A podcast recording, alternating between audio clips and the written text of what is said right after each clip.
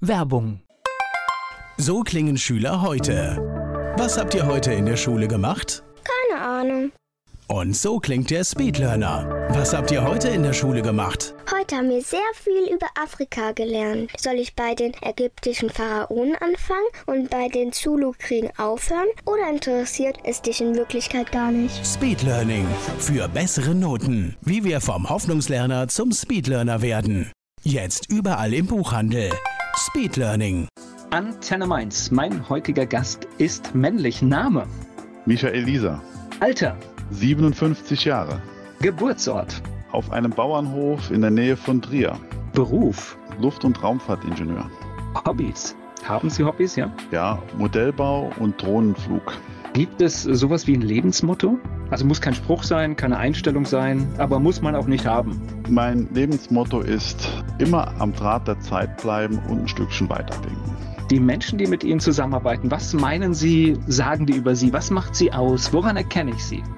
Ich habe verschiedene Phasen in meinem Berufsleben durchgemacht. Das war Schule, Ausbildung, dann Technik, dann Projektleitung, dann Vertrieb. Und jetzt bin ich gerade Geschäftsführer. Wenn ich zurückblicke und mit den Leuten spreche, die mich damals gesehen haben, die haben mich immer beschrieben als der Michael ist wie ein, der fühlt sich wie ein, ein Fisch im Wasser. Das habe ich mehrmals gehört. Also ich mag, was ich tue. Ich spreche mit Michael Lieser hier bei Antenne Mainz. Disrupt oder Be Disrupted, das ist das Buch von Michael Lieser, was Unternehmen von Tesla, Uber und Airbnb lernen müssen. Darüber sprechen wir später. Er ist mein Gast hier bei Antenne Mainz. Sie haben mich jetzt gerade gerade neugierig gemacht mit dem Geburtsort. Ja, In der Nähe von auf einem Bauernhof. Das heißt also sowas, was es heute gar nicht mehr gibt, so eine Hausgeburt. äh, ja, ja. Ich bin einer von sieben. Und äh, von den sieben sind sechs im selben Zimmer auf dem Hof geboren worden. Jawohl, mit Hebamme. Okay, das heißt, Sie kommen dann aus einem Land, ich bin da so neugierig, weil mein Sohn ist auch zu Hause geboren und äh, hat dann halt so ein kleines Kaff auf dem im, im Personalausweis stehen, was die meisten gar nicht mehr haben, was, was so selten vorkommt. Deswegen finde ich das so, so faszinierend. Ja, das ist, äh, wir sind auch ziemlich äh, naturmäßig auf dem Bauernhof aufgewachsen. Kindergarten war kein Thema, waren wir nicht. Wir waren zu siebt, unser Nachbar hat fünf gehabt und fünf plus sieben sind zwölf. Das reicht schon für eine Kindergruppe und das haben wir auch gemacht. Also unser Spielplatz war der Wald, unser Arbeitsplatz. Wir haben beim Elternhof mitgeholfen, ganz selbstverständlich. Und die Schule war am Anfang nur ein, ja, ein notwendiges Übel. Aber unsere Eltern haben immer gesagt, ihr, ihr geht nicht für uns in die Schule, das macht ihr für euch. Ja? Und von den sieben, glaube ich, haben wir jetzt zwei Ärzte in der Familie. Drei weitere haben studiert. Dann sind wir bei fünf. Einer hat einen Meister gemacht. Ja, so ungefähr ist die Verteilung. Und die zweite hat auch den Meister gemacht. Also, das war irgendwie, hat sich das so ergeben. Es hat, die, die Zeit hat Spaß gemacht auf dem Hof. Die Kindheit kann ich mich nicht beschweren. Wenn ich jetzt aufgepasst habe, hat aber keiner den Hof übernommen, ne? Doch, Okay. Äh, der, mein äh, vorgegangener Bruder, der hat den Hof übernommen. Das ist ein Vollerwerbsbetrieb äh, gewesen. Immer. Mein Vater ist nicht nebenbei arbeiten gegangen. Der hat das immer vollberuflich gemacht und hat den Hof dann auch später an meinen älteren Bruder übergeben. Der hat den auch weitergeführt, vergrößert, ähm, macht jetzt sein Ding. Also fantastische Geschichte, muss ich sagen, mit Höhen und Tiefen. Wir haben alles mitgemacht. Und gerade wenn man aus dem bäuerlichen Betrieb kommt, merkt man auch die Synergien zur Industrie. Weil wenn man mal nur 50 Jahre zurückgeht in der bäuerlichen Tradition, dann sieht man ganz klar, hätten damals die Bauern Nein zur Mechanisierung gesagt, Nein zur, ja, so ein bisschen, heute kommt das ja alles äh, in den schlechten äh, ich sag mal, in den, in den falschen Hals, wenn man sagt, mehr produzieren. Heute ist es ja direkt negativ belegt, es ist ja Massenproduktion. Aber wenn Sie sich mal 50 Jahre zurück überlegen, ähm, da kamen in schlechten Zeiten kamen Leute und haben, es gab ja Mundraub. Es gab auf dem Feld leere Furchen in einem Kartoffelfeld, die einfach morgens leer waren. Da kamen nachts die Räuber und haben einfach Kartoffeln geklaut. Das gibt es heute nicht mehr. Ähm, man muss sich ja nicht mehr die Finger dreckig machen. Aber was die Bauern halt ähm, zugetragen haben oder beigetragen haben zu dem ganzen Thema ist halt, hätten die Bauern damals nicht diesen Zeitenwandel umgesetzt, würden wir heute nicht so wenig für Lebensmittel ausgeben, wie wir es tun. Oh, jetzt sind wir schon in einem richtig, richtig äh, fetten Thema hier gleich am Anfang drin, weil äh, tatsächlich, wenn man in die Landwirtschaft schaut, überreguliert, ganz viele Auflagen machen im Prinzip diese ganz große Effizienz gerade kaputt. Und, und, und im Prinzip sind wir gerade dabei, wieder diese tolle Versorgungssicherheit, die wir hatten, zu vernichten. Ja, das muss man, äh, glaube ich, alles nochmal lernen.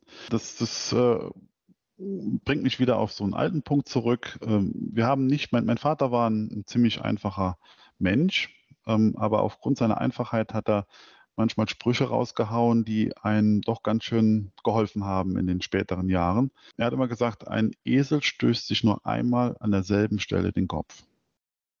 Der ist nicht so dumm und stößt sich an derselben Stelle mehrmals den Kopf. Wir Menschen mit unserem Goldfischgehirn machen das laufend. Wir machen laufend diese Fehler. Und irgendwie ist es eine, eine, Pflicht jeder Generation oder jeder zweiten Generation, dieselben Fehler nochmal zu machen. Also wir wissen es ja noch, in den Geschichtsbüchern steht es ja drin. Äh, das war in den, im 18. Jahrhundert, hat doch irgendjemand gesagt, wer es hinbekommt, 100 äh, Halme dahin zu kriegen, wo heute einer wächst, den werde ich königlich belohnen. Ich weiß nicht, das war irgendeiner, der einen Kunstdünger erfunden hat. Heute ist Kunstdünger, oh, wie verschrien, ne? ganz schlimme Sache. Damals war es der Weltenretter. Ne? Naja, und ich, ich bin sogar das. der Meinung, auch, auch äh, heute sollten wir da viel genauer hinschauen, denn äh, alles, was bei uns im Land produziert wird, ist deutlich effizienter, als es äh, oft aus den Ländern, in denen wir das dann verlagern, kommt, ähm, weil die brauchen oft die drei- oder vierfache Fläche. So ist es. Effizienz ist das eine. Ich mache auch noch nebenbei Öl. Oder nicht nebenbei. Wir haben also vor, also Pflanzenöl, Rapsöl, und da haben wir sehr viel gelernt. Also ich für mich habe sehr viel gelernt. Wir haben einmal mit meinem Bruder saßen wir da zusammen und wir haben überlegt, äh, mein Bruder hat eine schöne Ernte zu erwarten gehabt. Und dann sagte er so komplett frustriert, Michael, jetzt muss ich den ganzen schönen Raps für den Weltmarktpreis irgendwo in Düsseldorf in einen Container bringen und wo der dann hingeht, weiß kein Mensch kann man da nichts draus machen. Ja, ich bin Maschinenbauingenieur und dann habe ich gedacht, ja, dann lass uns doch mal eine, eine, Presse bauen oder kaufen und dann lass uns doch Öl machen. Gesagt, getan, dann haben wir das gemacht und das war so der Anfang von einem weiteren Standbein von Markus, also von meinem Bruder, seinem Hof. Und äh, es gibt jetzt eine kleine Mühle, eine kleine Ölmühle auf dem Hof.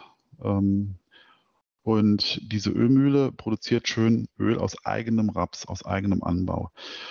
Und das bringt einen natürlich auch in Verbindung mit Experten und mit Lebensmittelexperten. Das war für mich eine ganz neue Welt vor fünf, sechs Jahren, als wir das angefangen haben. Ich habe mich da komplett gekümmert um die, um die Produktion, Vertrieb und den technischen, äh, äh, um die Lebensmittelsicherheit, Gesundheitsamt und so weiter und so fort. Die ganze Walze geht ja dann los. Und dann äh, kann ich mich noch an einen Spruch erinnern von einer Lebensmittelchemikerin, ähm, wo ich dann gesagt habe, hier ist mein Bericht mein Lebensmittelprüfbericht. Da steht drin, alles frei von Schadstoffen. Alles ist äh, äh, unterhalb der Nachweisgrenze und so weiter und so fort. Ähm, dann sagte ich dieser äh, Chemikerin, mal, machen wir mal einen Gedankenversuch.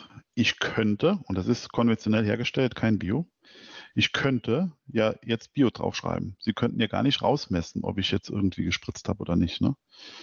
Dann sagt sie, na, ja, hm, ja, rein theoretisch wird es gehen.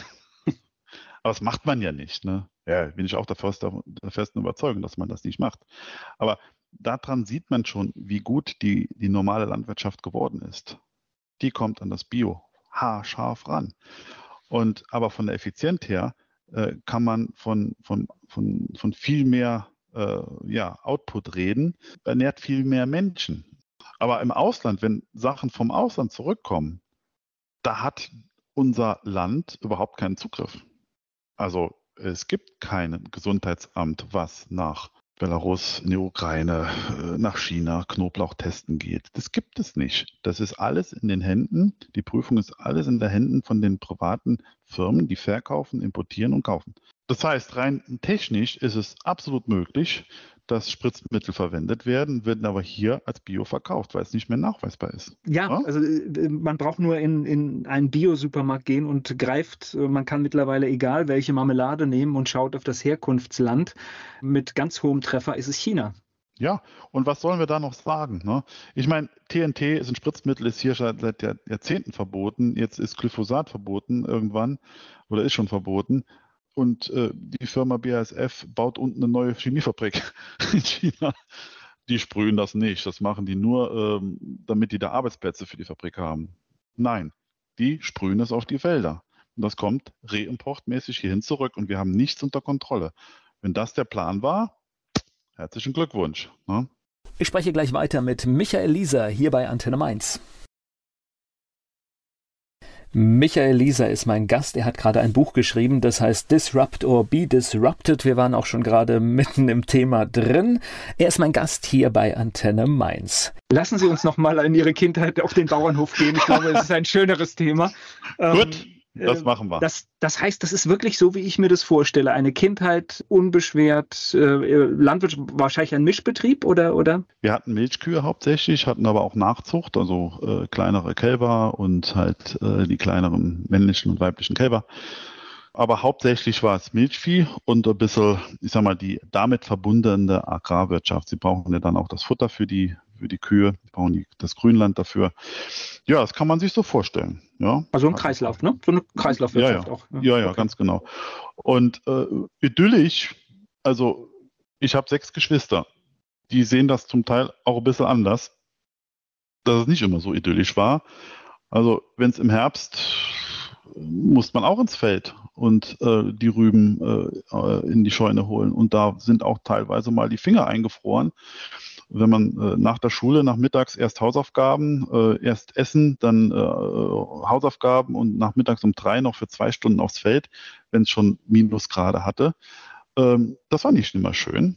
Oder im, im, im, im, im strahlenden Sonnenschein äh, Unkraut äh, äh, jäten, reihenweise.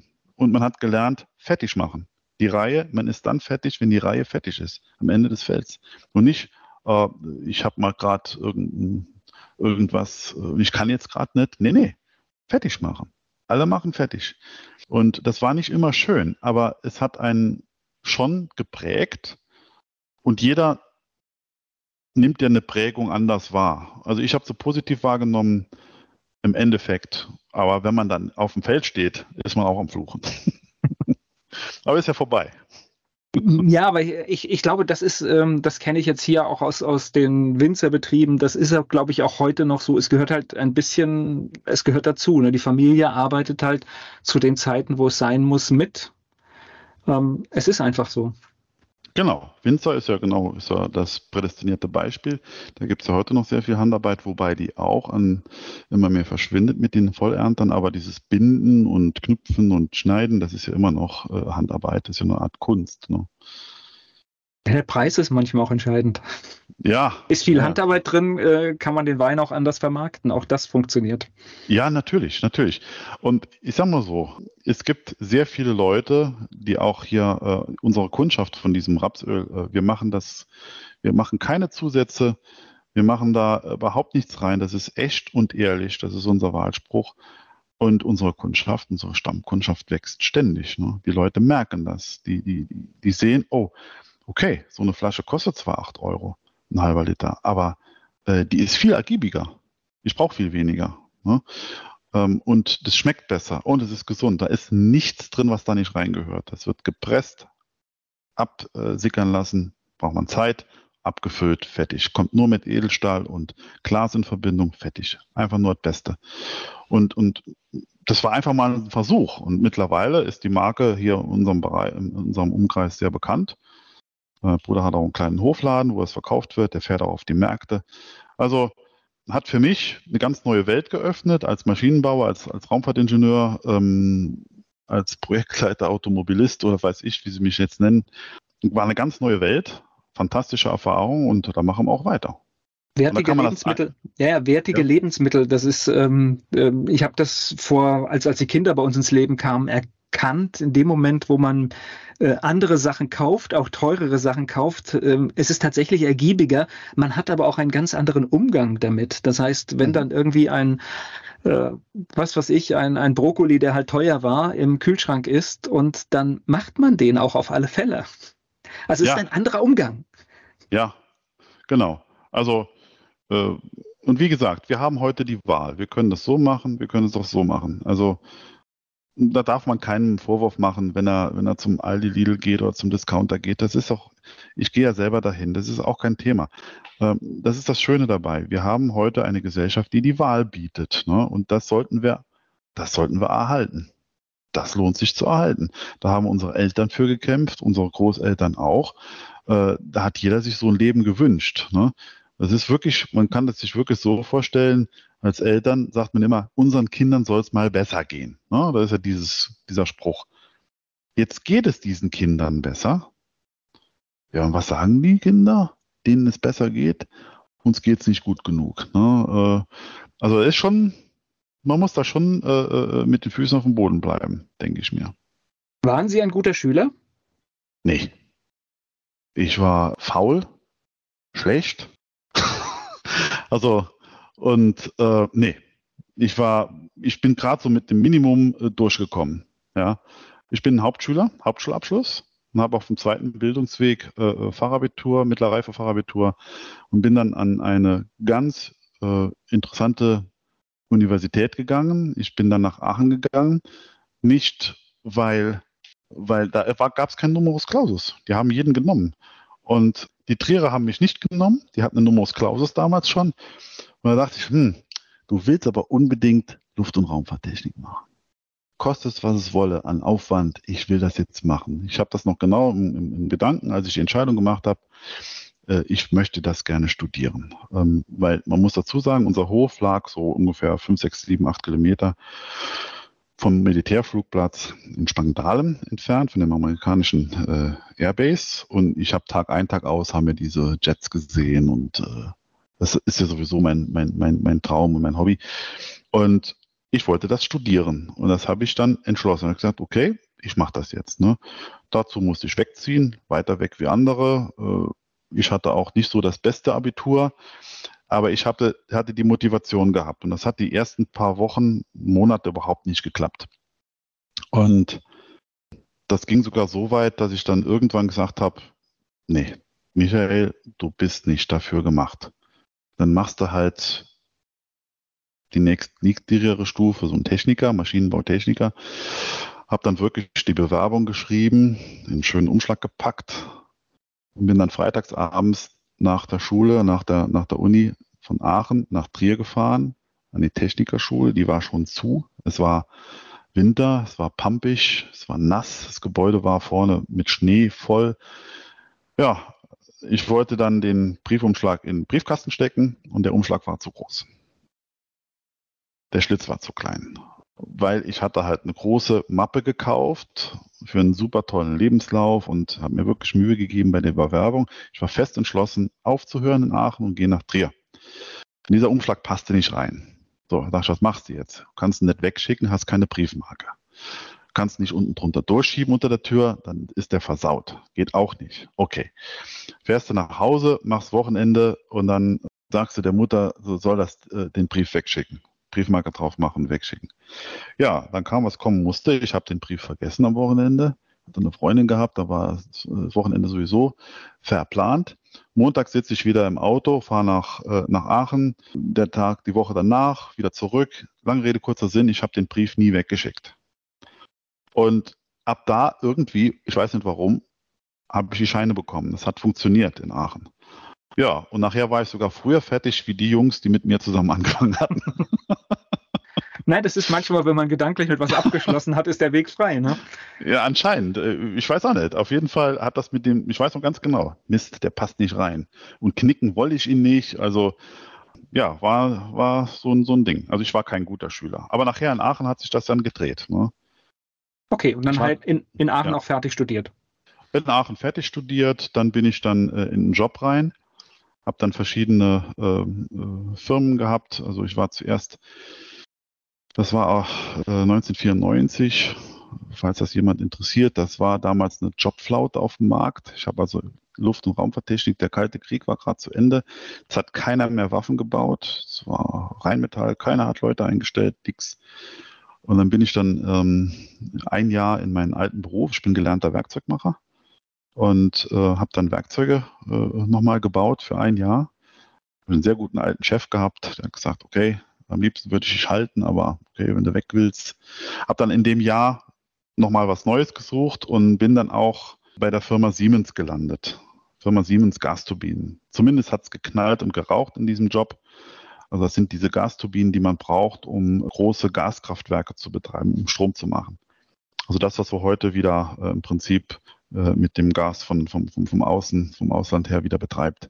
Spitzenlastkraftwerke waren das. Das habe ich dann vier Jahre gemacht. Dann bin ich zurück in die, in die Eifel nochmal gezogen. In der Zeit hatten wir schon ein Kind. Das zweite war unterwegs und dann hatte auch die, eine Firma in Luxemburg, eine Automobilfirma, äh, schon mehrmals bei mir angerufen.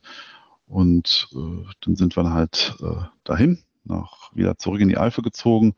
Und dann habe ich einen Chef gehabt, der hat gesagt, mein erster Chef, Michael, wenn du hier bleibst, also Automobil, das ist eine ganz spezielle Branche, die polarisiert. Entweder du hast sie oder du liebst sie. Und wenn du sie hast, bist du nicht länger wie drei Monate hier. Und aus diesen drei Monaten sind bis jetzt 23 Jahre geworden. Also äh, das scheint mein Ding gewesen zu sein. Ja, da habe ich da als, als Technik angefangen, als, als, als Ingenieur und äh, habe da auch äh, Thermomanagement-Systeme gebaut konstruiert ähm, und dann bin ich dann über die Technik in die Projektleitung rein ähm, und dann kam 2006 diese große Globalisierung. Äh, da bin ich dann halt in diese, äh, ich sag mal, globalen Projekte äh, reingezogen worden. Ich war sehr viel in China, sehr viel in den USA und England, Polen und so weiter. Also bin dann wirklich in diese Globalisierung richtig reingemischt worden und habe das alles, alles, was ich glaube es gab, äh, haben, haben wir mitgemacht, äh, zusammen als Team. War eine klasse Zeit. Und dann habe ich als Ausbildung habe ich dann auch noch die, die den wirtschaftlichen Teil äh, als MBA mitgemacht oder ab äh, dazugelegt. Ja, und dann bin ich dann so irgendwann in den Vertrieb reingerutscht. Und äh, weil ich einer war und heute noch bin, der die Technik sowohl als auch den kommerziellen Teil erklären kann. Und ähm, das hat immer, das ist immer sehr gut angekommen, wenn man beim Kunden im Prinzip äh, ja, äh, mehrere Themen abdecken kann. Äh, das geht dann schneller von den Entscheidungsprozessen her. Man, man, man klingt überzeugender und äh, ich sage mal, man kann mehr erreichen. Man, man sieht halt mehr. Man sieht halt mehr Möglichkeiten. Gleich geht's weiter im Gespräch mit Michael Lisa. Michael Lisa berät Unternehmen im Bereich der Automobilindustrie und er hat ein Buch geschrieben mit dem Untertitel Was Unternehmen von Tesla, Uber und Airbnb lernen müssen. Mit ihm spreche ich hier bei Antenne Mainz. Äh, lassen Sie uns mal einen kleinen, einen kleinen Sprung machen. Sie, Sie sind ja in dieser Branche noch aktiv, ne? Ja, ja. Ja. Jetzt sprechen wir gerade, ähm, kann man ja auch verraten, wir sind jetzt gerade quasi nach Polen verbunden. Das heißt, äh, ja. Sie sind im Moment in, in Polen und mhm. haben dort noch mit dem Thema zu tun. Genau. Na, mich hätte, mich hätte das jetzt schon ein, ein, ein bisschen interessiert, wie da gerade die Situation ist, weil äh, ich kriege jetzt nur, ich weiß nicht, das haben Sie wahrscheinlich auch mitgekriegt, dass so ein, so ein Konzern wie, wie Volkswagen Brandbriefe an seine Manager äh, schreibt, wo ich dann einfach überlege, wie, wie kann es denn überhaupt zu so einer Situation kommen? Wie kann man als gestandener Hersteller sich den Wettbewerb aus Asien so nah vor die Haustür kommen lassen? Das ist auch die Frage, die ich mir stelle. Ich habe da meine Antworten, aber die sind ja jetzt nicht allgemeingültig. Aber ähm, das ist es. Ich meine, wir haben alle die 80er Jahre mitgemacht, wo die Japaner kamen. Ne? Also ich selber habe ein Kadett D gefahren, Diesel, viereckiges Armaturenbrett, hässlich wie Sau. Ähm, hat so viel gewackelt am Anfang, dass man bei der Ampel die Kassette vom Radio, die ist durch das Wackeln rausgefallen wenn rot war. Ne? Und dann wurde die Ampel, was hat man gemacht? Man hat den Daumen geholt, die Kassette festgehalten, damit man das Lied weiterhören konnte. Und dann wurde die Ampel grün, man hat ein bisschen Gas gegeben, das Wackeln hörte auf am Armaturenbrett, die Kassette blieb drin und alles war wieder gut. Das war die, das deutsche Kleinauto. Ne? Hat sich keiner drüber beschwert. Dann kamen die Japaner man hat die Autos nicht gehört, wenn die gelaufen sind. Wenn der Motor an war, hat man die Autos nicht gehört. Die hatten schon Fensterheber elektrisch, die hatten schon Knöpfe statt Schieber an der Klimaanlage, die hatten viele Sachen.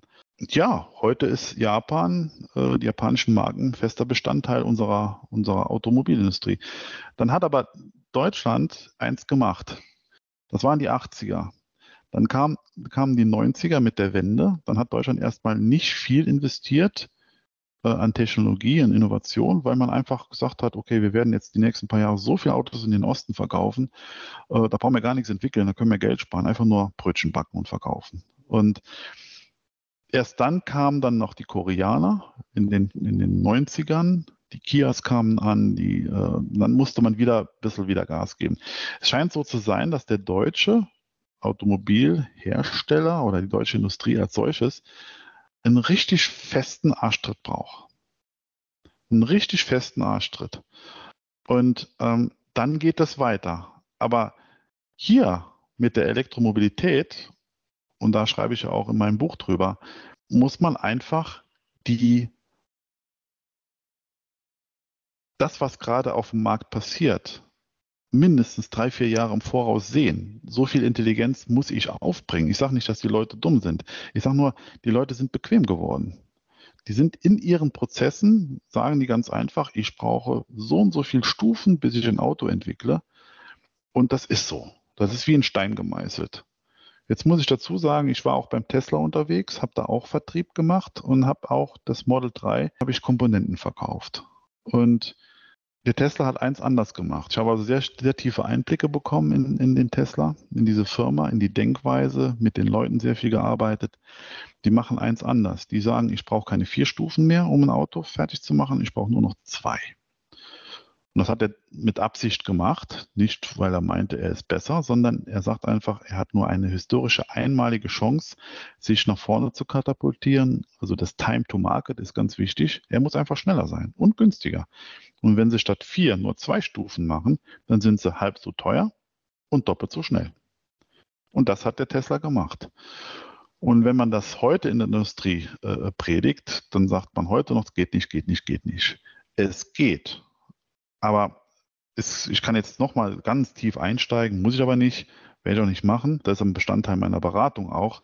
Ich kann nur sagen, in den ersten Jahren, als Tesla auf den Markt kam, habe ich mir sehr viel Kritik ein, anhören müssen. Wie kann man nur mit so einem Kunden zusammenarbeiten? Der hat doch gar keine Ahnung. Der weiß doch gar nicht, wie Autobau geht. Schau dir mal die Spaltmaße an. Diese ganzen Dinge, die wir gehört haben. Und mir war von Anfang an bewusst, dass der Mensch äh, oder diese Firma Erfolg haben wird. Und deswegen habe ich auch so dafür gepusht. Ich habe mir also sehr viel Kritik anhören müssen. Und mittlerweile ist es andersrum geschlagen. Mittlerweile kommen Leute zu mir und sagen, hm, wie macht denn der Tesla das? Ähm, sage ich, okay, kann ich erklären. Aber auf einer anderen Basis. Ne? Ich habe daraus jetzt mein, mein Geschäft gemacht, zum Teil. Ne? Nicht nur, aber auch zum Teil. Und er macht es definitiv anders und er ist, er ist verdammt erfolgreich damit. Und er wälzt das ja auch auf andere Produktlinien, auf andere Firmen aus, SpaceX und so weiter und so fort. Und also das ist, das ist, ein gutes, das ist ein extrem gutes Beispiel, weil äh, die NASA ist nicht mehr in der Lage, solche äh, Missionen hochzuschicken, aber natürlich äh, SpaceX schafft das. Ja. Also ganz klar, ganz klar, wenn ich äh, äh nochmal 20 wäre, äh, gibt es für mich nur ein Ticket, ein One-Way-Ticket nach Kalifornien. Ganz klar. Aber in meinem Alter, 57, macht man sowas nicht mehr. Äh, aber ich denke mir, äh, mittlerweile gibt es auch genug Leute hier in Europa, die das hören wollen und die davon lernen wollen. Gleich geht's weiter im Gespräch mit Michael Lieser. Disrupt or be disrupted. Das ist die klare Aussage, die Michael Lieser in seinem Buch trifft. Er ist hier zu Gast bei Antenne Mainz. Sie haben ein ganzes Buch zu dem Thema geschrieben, was Unternehmen von Tesla, Uber und wie sie alle heißen lernen können. Ähm, lernen müssen. Lernen, lernen müssen, okay. Ja, den Punkt haben Sie lernen müssen. Ähm, Natürlich kann man jetzt hier nicht ein ganzes Buch wiedergeben, aber gibt es so ein, zwei Punkte, die man mal anreißen kann, wo, wo, das anfängt, wo das Problem ist? Also ein Problem sehe ich bei uns im Land. Wir sind halt sehr ich glaube, wir haben uns auf diese Organisationsfähigkeit und äh, dieses Prozesse aufbauen können und die Zuverlässigkeit verlassen. Und ähm, das braucht aber alles Zeit und um uns herum ist alles schneller geworden. Ich glaube, das ist ein Punkt, oder? Ganz klar. Also ich, ich will es mal so ausdrücken. Ähm, Wenn man alleine ist in irgendeinem Industriegebiet oder in einem, in einem Tätigkeitsfeld, dann und hat den Anspruch, ich will perfekt werden oder perfekt sein. Und das ist definitiv für Jahrzehnte war das der Fall. Deutschland hat für Jahrzehnte die besten Autos gebaut und baut heute noch Benchmark sehr gute Autos. Dann ist da im, im Kopf gar kein Platz für was anderes. Jetzt kommt ein anderer, ein Renegade, kommt von der Seite an und sagt, ich mache das trotzdem anders. Und es funktioniert auch noch. Das können Sie nur dann machen, wenn Sie eine neue Technologie parallel einführen, weil wir sind heute gewöhnt, äh, dass eine neue Technologie eine alte ablöst und die neue muss besser gleich der alten sein. Das sagen wir einfach. Heute würde keiner ein iPhone kaufen, äh, was nur 50 Prozent der Leistung hätte, aber genauso teuer wäre. Wird keiner kaufen. Also das keiner möchte mehr ein Nokia haben. Man kann es ja richtig übertreiben. Keiner möchte, richtig, keiner möchte mehr ein Nokia haben. Und äh, so ist das überall. So ist das überall. Und die Hersteller wissen das. Die Hersteller von diesen Produkten, die sagen sich ganz einfach, mein Kunde, der springt mir ab, wenn ich eine Stufe runtergehe. Aber ein neuer Hersteller, der hat ja keine andere Chance. Der muss ja erstmal Platz gewinnen. Und das hat er auch gemacht. Dieses E-Mobility, der E-Mobility-Sektor ist ein Sektor, das war ein unbestelltes Feld. Für dieses Feld hat keiner gekämpft. Bis 2018. Da war auf einmal der Gong zu hören, ausgelöst durch verschiedene äh, Events in der Industrie. Äh, da hat man angefangen zu verstehen, oh Mist, dass die Elektromobilität, die kommt, um zu bleiben. Und dann kamen verschiedene Phasen. Man hat erstmal Angst. Ja, wie immer, wenn was Neues kommt, hat man erstmal Angst, man verdrängt es. Dann kommt die Beschnupperphase, dann guckt man sich das mal an. Oh, ist ja doch nicht so schlecht.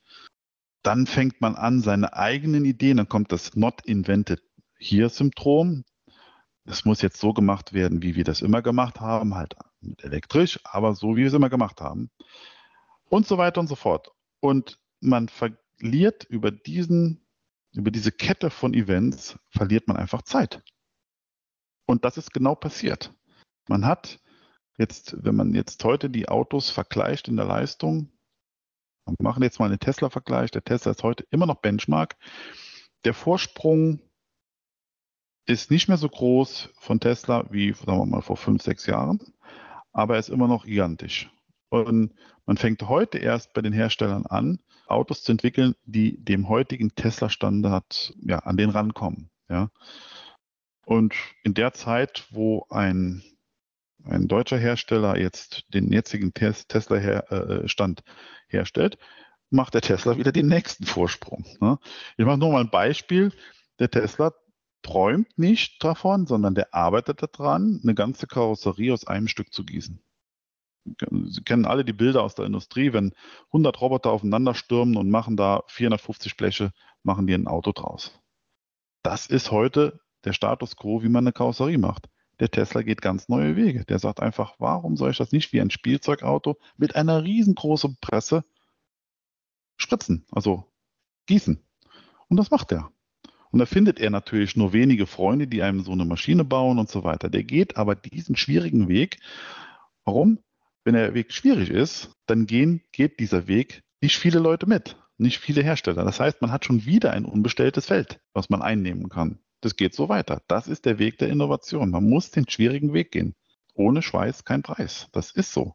Und das ist natürlich komplex, weil wahrscheinlich in Ihrer Branche oder in der Automobilbranche sehen alle, wenn sie an Autoherstellung denken, diese ganzen komplexen Maschinen. Man hat natürlich Verbindungen zu den Herstellern, arbeitet wahrscheinlich auch mit denen Hand in Hand zusammen, muss aber eigentlich erkennen, dass der Weg vielleicht ein ganz anderer ist. Genau. Und dann hat man so eine riesengroße Fabrik da stehen und man weiß, die ist in zehn Jahren nicht mehr wettbewerbsfähig. Man müsste eigentlich das Steuer rumreißen, aber keiner traut sich so richtig. Ne? Weil, ich mache mal als Beispiel, im privaten Sektor wird das heißen, ich kaufe mir jetzt heute ein atombetriebenes Auto. Ich weiß genau, dass das sich nicht durchsetzt. Das werde ich auch nicht mehr los auf dem Markt. Keiner kauft mir das ab. Ähm, bleibt nur noch eine Möglichkeit. Ich stelle das in die Garage und vergiss das und kaufe mir ein richtiges, ein gutes Auto. Das macht ja keiner. Ne?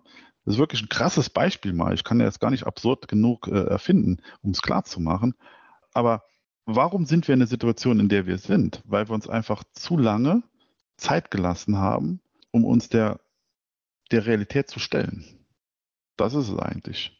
Und das findet man überall. Es ist ja nicht nur Autoindustrie, es ist bei der KI, es ist in der Raumfahrt, ähm, es ist im, im, im VC Capital äh, Bereich, ist es so.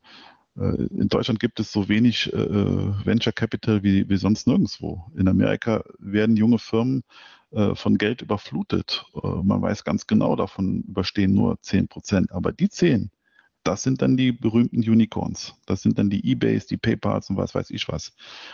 Und da ist natürlich hier eine ganz andere Kultur. Hier haben wir ein paar Hidden Champions, die sitzen auf dem Geld und die geben nichts raus. Und man, man ist vielleicht nicht gierig genug für hier. Das könnte vielleicht eine Erklärung sein. Wäre vielleicht sogar noch ein Lob an diese Leute. Aber Na gut, es bringt ja, es, es, es, ich wollte gerade sagen, nicht gierig genug, es bringt ja nichts, wenn man irgendwann vom Weltmarkt abgehängt wird, äh, dann, dann hat man ja auch nichts davon. Dann ist ein bisschen Gier vielleicht auch okay. Ich meine, man kann es drehen, wie man will. Gier ist ein, eine Triebfeder von vielen. Wie Hunger, Angst, was weiß ich. Ähm, aber Gier ist eine Triebfeder, die kann man nicht wegreden. Also wer die versucht wegzureden, aber man muss schon ehrlich mit sich selber sein. Na, ich glaube, es ist immer der, der Anspruch von, von Menschen gewesen, mehr zu haben, etwas besser zu machen, Anerkennung, um Dinge zu machen, die äh, sonst nicht gemacht werden. Also ich glaube, das mhm. ist schon eine, ich glaube, es ist eine positive Triebfeder, die da in, in einigen Menschen drin steckt. Also, ja, genau.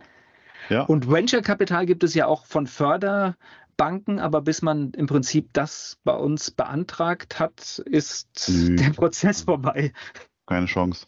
Also Banken sind äh, meiner Meinung nach der schlechteste Ansprechpartner für Venture Capital, weil Banken sind auf Sicherheit getrimmt, allein schon der Kundenverpflichtung gegenüber. Die haben eine Verpflichtung vieler Kunden gegenüber und ich möchte auch nicht, dass mit meinen Bankeinlagen gespielt wird. Ja.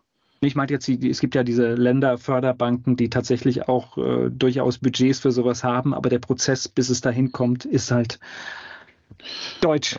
Es muss halt, muss halt schnell gehen. Ne? Also ich meine, es ist nicht nur Deutsch. Also es ist diese, Sie haben in Amerika ja auch eine, eine, eine bunte Vielfalt an, an, an, an Playern. Da sind die nicht alle so wie in Kalifornien. Da gibt es genauso Sektoren, die, äh, ich sag mal, eingeschlafen sind und überhaupt nicht risikofreudig sind und auch am Absteig, äh, absteigenden Ast sind.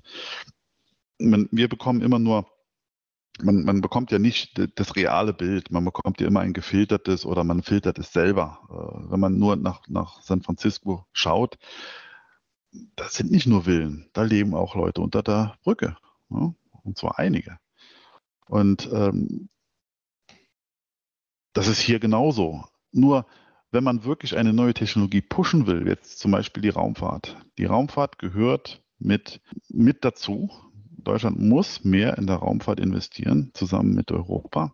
Finde ich total gut, was bis jetzt alles passiert ist, aber da muss noch viel mehr passieren, weil wenn Sie so Länder nehmen wie Luxemburg zum Beispiel, Luxemburg hat, hat wenig Fläche, die haben keine Rohstoffe, die haben gar nichts, aber die haben immer den richtigen Zeitgeist erwischt. Äh, Luxemburg ist es gelungen, Firmen wie Amazon, eBay und PayPal als Headquarter zu gewinnen. Die ganzen Einnahmen dieser Firmen werden in Luxemburg versteuert äh, wie haben es hingekriegt? Die haben es einfach verstanden. Ja, weil vor 20 Jahren, als wir mit eBay angefangen haben als Consumer, haben wir das doch als Spielzeug wahrgenommen. Luxemburg hat es als Wettbewerbsvorteil, als Markt gesehen. Ja.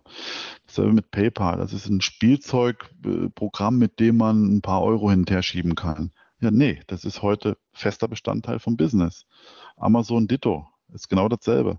Das sind nur Beispiele. Mittlerweile ist in, äh, in Luxemburg eine, eine wahnsinnig große, interessante äh, äh, Kultur an, an, an Space-Startups äh, äh, hat sich entwickelt, äh, in der ich auch aktiv bin. Nur aufgrund des Luxemburger Raumfahrtgesetzes.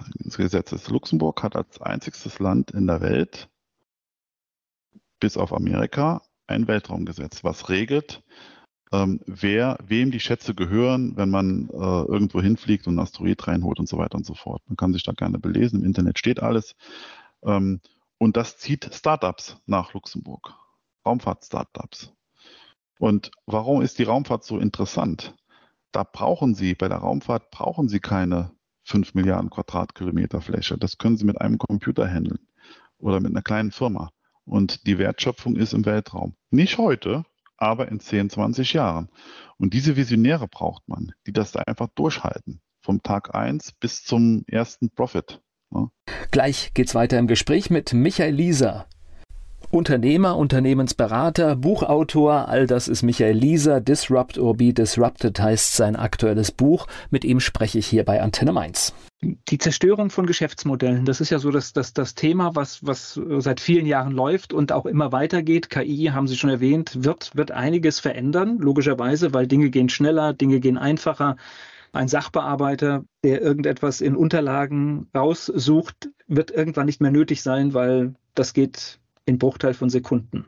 Was können denn vielleicht kleinere Unternehmen davon lernen aus Ihrem Buch? Also kleinere Unternehmen können definitiv aus diesem Buch lernen, nicht so viel Zeit zu verschwenden mit Überlegungen. Die Tat zählt und die Geschwindigkeit zählt. Das bedeutet nicht, dass man jetzt hirnlos irgendwas machen soll, sondern ein Kleinunternehmen, und da zähle ich alle dazu, können sich alle hinsetzen und sich mal den Kopf mit ein paar intelligenten Leuten zusammenstecken und sagen, wo ist mein Vorteil bei dieser Technologie? Und dann wird, dann geht ein Prozess, fängt ein Prozess an zu laufen, äh, der für jede Firma das Richtige rausbringt. Was momentan passiert, ist genau das Gegenteil. Es wird Angst in den Medien vor der KI gemacht. Das heißt, keiner beschäftigt sich so richtig damit man möchte, das, man möchte sich das von der, von, von, von der Pelle halten, so lange wie es geht. Und irgendwann meckert man nur noch, ja, schau mal, die anderen machen es. Nee, hinsetzen, überlegen, wo ist mein Stück Kuchen dabei? Und das wird, wie gesagt, ein Prozess in, in Gange äh, setzen, was Anwendung für die einzelne Firma anbetrifft. Können also irgendwas damit anfangen, was besser machen. Und es kommt Innovation raus. Weil die eine oder andere Firma wird sagen, ja, das ist gut, das kann ich verwenden für mich. Aber wenn ich das noch ändere, ist es noch besser. Zack, hat man die nächste Innovation. Ähm, diese, das, und, und, und das ist nichts Neues, was ich hier erzähle. Das war gang und gäbe in den 60er, 70er, 80er, 50er Jahren, was auch immer. Das hat ja diesen deutschen Erfindergeist äh, geprägt. Genau das. Und warum ist es heute nicht mehr da? Weil wir einfach den Leuten viel zu viel Angst machen. Wir sollten eigentlich von den Medien her die Angst wegnehmen. Und dieses Buch, mein Buch, nimmt die Angst. Das ist ein positives Buch. Hinsetzen, überlegen. Das ist auch mit Absicht auf Deutsch geschrieben, weil ich glaube, im deutschen Sprachraum ist sehr viel zu tun. Äh, ich habe auch eine englische Version in Vorbereitung, aber ähm, brauchen wir nicht. Ich will nicht das Ausland heilen. Es geht darum, hier im Lande was zu bewegen. Wissen Sie, ich habe ich hab eine kleine Theorie, weil ich ja auch aus Medienberufen komme, warum das in Medien auch so behandelt wird. Denn die KI schlägt in Medienberufen ein wie in keinem anderen. Es ist tatsächlich der Wahnsinn, was alles geht. Und ich bin auch ein großer Freund. Ja, das ist, äh, es werden Arbeitsplätze verschwinden. Ich bin aber sicher, es werden wunderbare neue Arbeitsplätze entstehen mit Richtig. ganz anderen Dingen, die, die gemacht werden können. Und ähm, ich glaube zum Beispiel, ein, ein gut gemachtes Radioprogramm, äh, wie wir es anbieten, wird mit KI besser und die KI wird es nicht ersetzen können. Und äh, da bin ich mir ganz, ganz sicher, aber es nützt nichts, äh, sich dem zu verschließen. Man muss die Mittel nutzen, wo immer es geht. Ja, genau. Das ist eigentlich die Quintessenz aus dem Buch. Einfach nachschauen, was kann ich für mich dafür verwenden. Das also mir, mir, fällt halt gerade ein, es gibt, es gibt einen Mitbewerber in einem anderen Bundesland, der macht gerade ein Radioprogramm komplett mit KI. Das heißt, da ist nichts mehr echt. Das heißt, von Recherche bis, bis, bis Output. Das, was ich da bisher höre, ist eher ein bisschen abschreckend, aber ich äh, schaue mir mit, mit Faszination das Experiment an und äh, sehe, was man daraus lernen kann, weil es gibt schon die ein oder andere Stelle, die sinnvoll ist und, und die meisten sehen, glaube ich, gar nicht die, die Stellen, wo es nachher richtig sinnvoll ist. Ja, das stimmt. Also ich meine, man kann auch Bücher schreiben über KI. Also über, äh, über den, den Weg hier des Buches äh, habe ich natürlich auch hier und da ähm, drüber nachgedacht, das eine oder andere über KI. Das ist Blödsinn. Also ich denke mir sogar, äh, das ist ein Geschäftsmodell, das, das gebe ich jetzt mal einfach so preis. Soll das ein anderer machen? Aber so ähnlich wie ein Biosiegel gibt es demnächst wahrscheinlich ein, ein KI-freies Siegel, so wie genfrei, gibt es irgendwann einen Stempel auf dem Buch KI-frei. Ja? ist noch ein von Menschenhirn erfundenes Buch. Ähm, ich meine, ein Buch mit KI, das kann ja nur momentan die Summe aller vorhandenen Themen sein. Es kann nichts Neues sein. Aber wichtig ist auch bei einem Buch, dass man ein neues Feld in, äh, erschließt und, und, neue Gedanken in die Welt bringt. Ich glaube, das ist, ähm, ist wichtig. Ja. ja. Also da, da, rennen Sie bei mir schon ganz offene Türen ein, weil ich habe auch gesagt, irgendwie unser, unser Programm irgendwann setzt man vielleicht mal den Slogan von Menschen gemacht. Ja. Und äh, hat dadurch, äh, obwohl sich der Markt drumherum verändert, ein Alleinstellungsmerkmal vielleicht geschaffen. Mhm. Weil ich sag mal, KI wird nie Verbraucher sein. Ne? ja, das ist äh, sehr, sehr einfach und klar, ja. Das, das stimmt. ja, das ist, das ist spannend. Wie, das heißt, durch, durch, die, durch den Automobilbereich sind Sie überhaupt in diese Zerstörung der Geschäftsmodelle gekommen oder, äh, oder ja, äh, es waren viele Argumente oder viele, viele Sachen, die passiert sind so über die Jahre. Äh, ich meine, wir haben ja alles mitgemacht vom iPhone. Äh, es ging von meiner, von meiner äh, Herkunft her, äh, Traktoren, die haben ja auch, die Traktoren haben ja auch die Pferde von, von den Feldern gejagt und so weiter und so fort. Zerstörung oder nicht Zerstörung, Wandel. Ich will es nicht Zerstörung nennen, das ist wieder negativ. Aber Wandel ist ganz normal. Wandel ist ganz normal. Und das müssen wir einfach auch so annehmen. Und wir, äh, ich meine, wenn Sie wirklich hungrig sind und Sie haben nichts zu verlieren, dann ist Wandel nicht so schwierig anzugehen, als wenn Sie einen Kühlschrank voll haben. Weil wenn Sie einen Kühlschrank voll haben, dann ist Wandel, kann nur schlechter sein. Und insgeheim weiß das jeder. Und deswegen tut man sich so schwer. Deswegen muss man schauen, dass man das im Kopf rumdreht. Ja? Äh, wenn der Kühlschrank schon mal voll ist, dann kann ich doch das ein oder andere Risiko mal eingehen. Und selbst das tun ja viele Firmen nicht mehr. Die gehen ja gar kein Risiko ein. Es gibt so viele Firmen, die, die suchen einen Nachfolger. Das ist total schwierig für diese Leute, äh, weil die versuchen natürlich ihr, ihren Leb ihr Lebenswerk weiterzuführen, weitergeführt haben in der Weise, wie sie es selber gemacht haben. Das wird nicht immer funktionieren. Äh, da muss man ganz ehrlich sein. Und äh, diese Leute müssen sich auch das Buch mal anschauen, der Wandel tut nicht weh. Ne? Der Wandel, wenn man ihn richtig betreibt, bringt er einen den zweiten Kühlschrank voll. Also ich höre aber ein bisschen raus, wahrscheinlich geht es uns in Deutschland momentan noch zu gut, weil der Kühlschrank halt voll ist und äh, wir gar nicht auf dem Schirm haben, er könnte leerer werden. Ich möchte auf das Wort noch eingehen, was Sie verwendet haben. Und weil es uns noch so gut geht, müssen wir einen Teil vom Kühlschrankinhalt einsetzen, damit wir unsere Zukunft sichern. Wenn wir darauf beharren, dass wir warten müssen, bis es uns schlecht geht und dann erst wandeln, ja, dann gehen wir durch dieses Tal durch. Dann, okay, dann müssen wir es halt machen. Ja. Ich habe den Begriff, ich habe den Begriff Zerstörung wegen dem Disrupt benutzt und ich finde den Begriff auch, also klar, Zerstörung hört sich so nach kaputtmachen an, aber ich finde in den Geschäftsmodellen finde ich den Begriff, ich finde ihn ganz gut, weil ähm, zerstören bedeutet, dass ich alles in Frage stelle. Ja. Und dann vielleicht auch neu denken muss, wenn ich jetzt einfach mal sage, das geht alles nicht mehr. Ja, es gibt Leute, die sagen, was soll denn der Quatsch da? Ähm, wir machen das so weiter, wie es ist. Äh, fertig. Solange so wie es geht. Be wir haben so viele Beispiele, Nokia, äh, nicht Nokia, äh, heißt nochmal diese Fotofirma da in Amerika, Kodak, genau. Mhm. Die haben ja die, die Entwicklungsabteilung von Kodak hat ja ähm, die digitale Fotografie erfunden.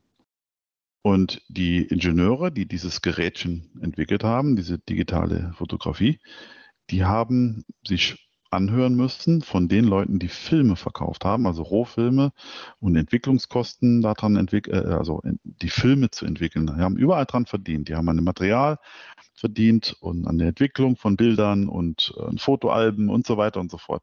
Super Geschäft. Und dann kam einer mit so einer Digitalkamera, sagt, da brauche ich keine Fotos mehr, brauche ich gar nichts mehr, ich kann das speichern und ich kann das hin und her.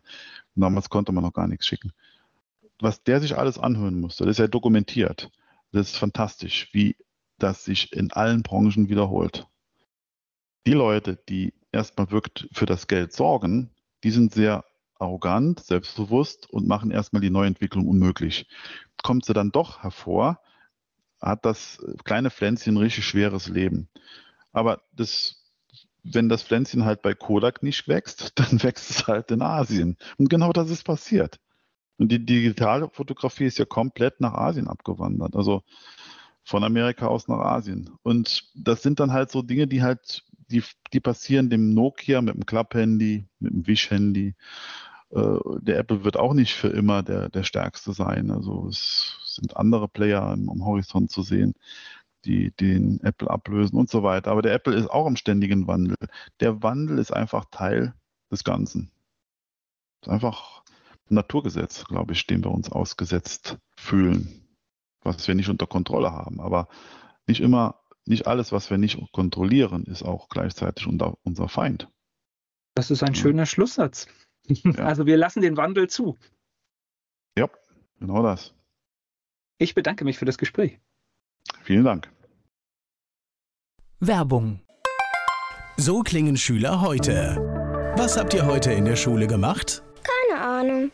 Und so klingt der Speedlearner. Was habt ihr heute in der Schule gemacht? Heute haben wir sehr viel über Afrika gelernt. Soll ich bei den ägyptischen Pharaonen anfangen und bei den Zulu-Kriegen aufhören? Oder interessiert es dich in Wirklichkeit gar nicht? Speedlearning.